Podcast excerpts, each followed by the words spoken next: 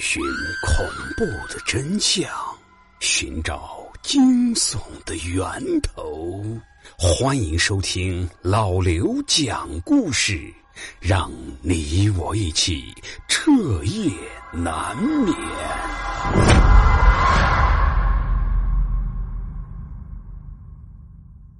各位听友，欢迎你们又来到了老刘讲述的恐怖世界。我相信你们现在应该是在床上躺着，或者是在上班工作，又或者是在下班的路上。但是，此时此刻你的眼睛在看些什么呢？手机屏幕，还是周边的环境？那你有没有注意到你的余光里看见了什么呢？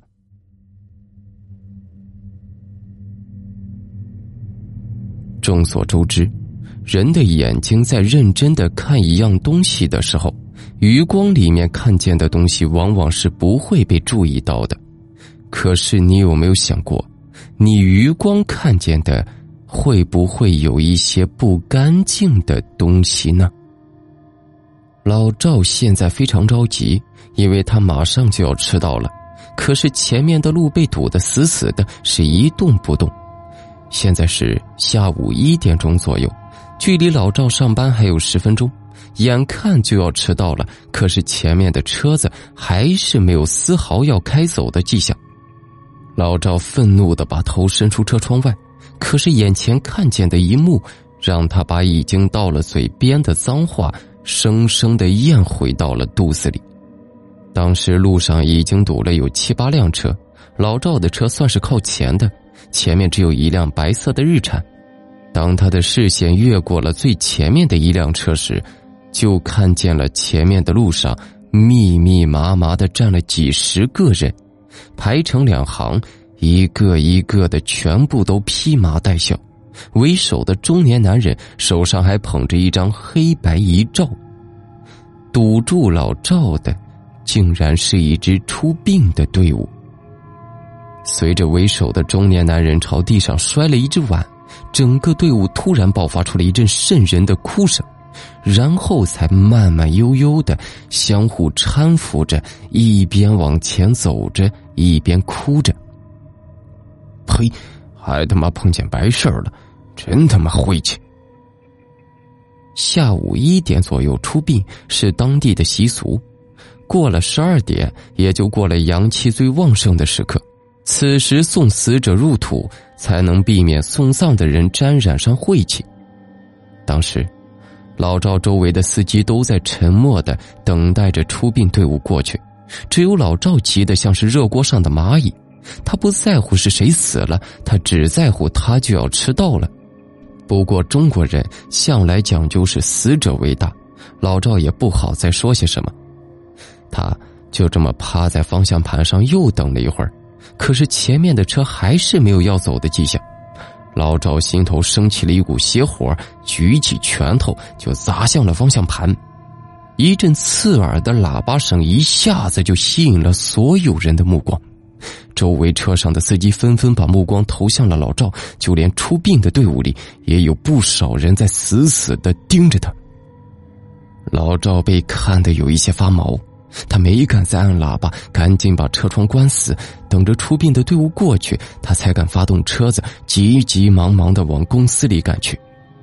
临走的时候，老赵又斜眼看了一眼已经过去的送葬队伍，不知怎么的，他总觉得有些背后发凉。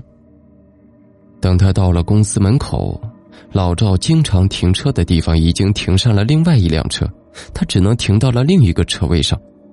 不过，在他停车的时候，老赵竟然在后视镜里面看见自己车后面站了一个人。看不见脸，只能看见那个人穿了一件大红色的上衣，上面还密密麻麻的印满了字。老赵赶紧一脚刹车，把车停住，再回头看去，却是一个人影也没见到。老赵又下车看了一圈。这周围确实是一个人也没有。等他把车停好，再进到公司，发现自己已经迟到了，忍不住又低声骂了几句晦气。如果不是被那家出殡的人给堵住，自己肯定不会被扣工资。但是现在说什么也晚了，老赵也只能自认倒霉。老赵坐在自己的办公桌前面，刚想喝一口水，却是一不小心把桌子上面的文件给碰掉了，里面的合同和资料撒了一地，还有几张钻进了办公桌的下面。老赵心想，自己这还真是沾上了晦气，干什么都不顺。然后就低头钻进了办公桌的底下，伸手去够那张合同。老赵的办公桌非常简单，就是一张桌板加上四个腿，桌子下面的空间很大，老赵整个人钻进去也不算费劲。可是等老赵把合同捡起来，却发现自己的办公桌对面竟然站了一个人。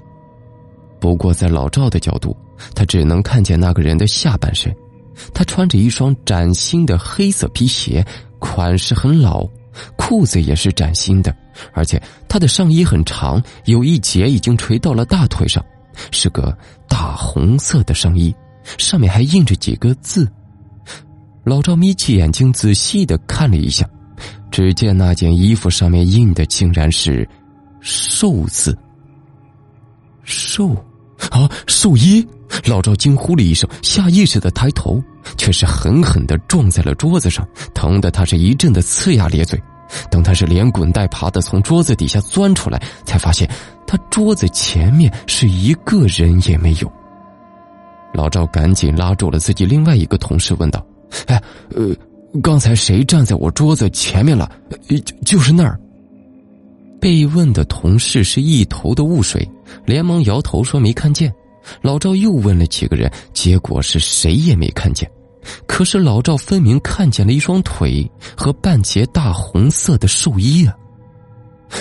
大红色，老赵猛地想起中午停车的时候站在自己车后面的那个人，冷汗顺着他的额头慢慢的滑落在鼻尖。难道自己见鬼了？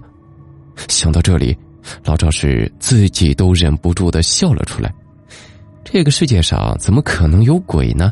肯定是自己看花了眼。他闭上眼睛，靠在自己的椅子上，缓了一下神。就这样，闭眼过了有五六分钟，老赵才慢慢的睁开眼睛。他这才感觉自己稍微的放松了一些。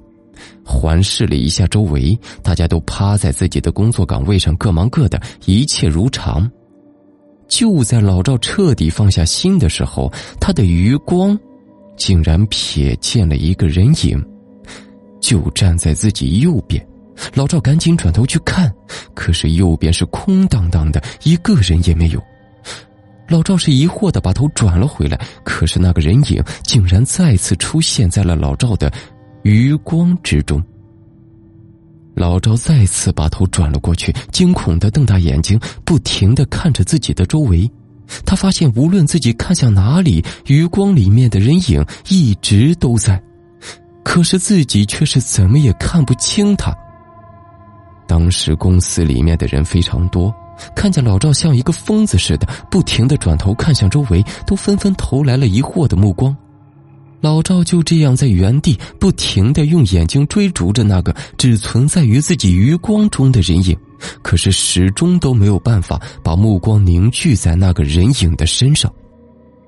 老赵实在受不了这诡异又让人抓狂的情况了，索性就把眼睛一闭，坐在了椅子上，大口大口的喘着粗气。就这样过了不知道有多久。老赵的肩膀被人给轻轻的拍了一下，可是还没等老赵转头，他就听见耳边响起了一个声音：“催什么催呀？我投胎比你着急。”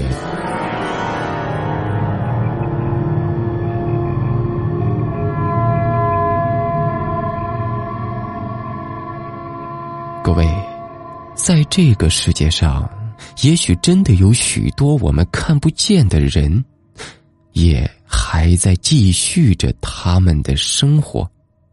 所以“死者为大”这句话，请你务必记住。还有。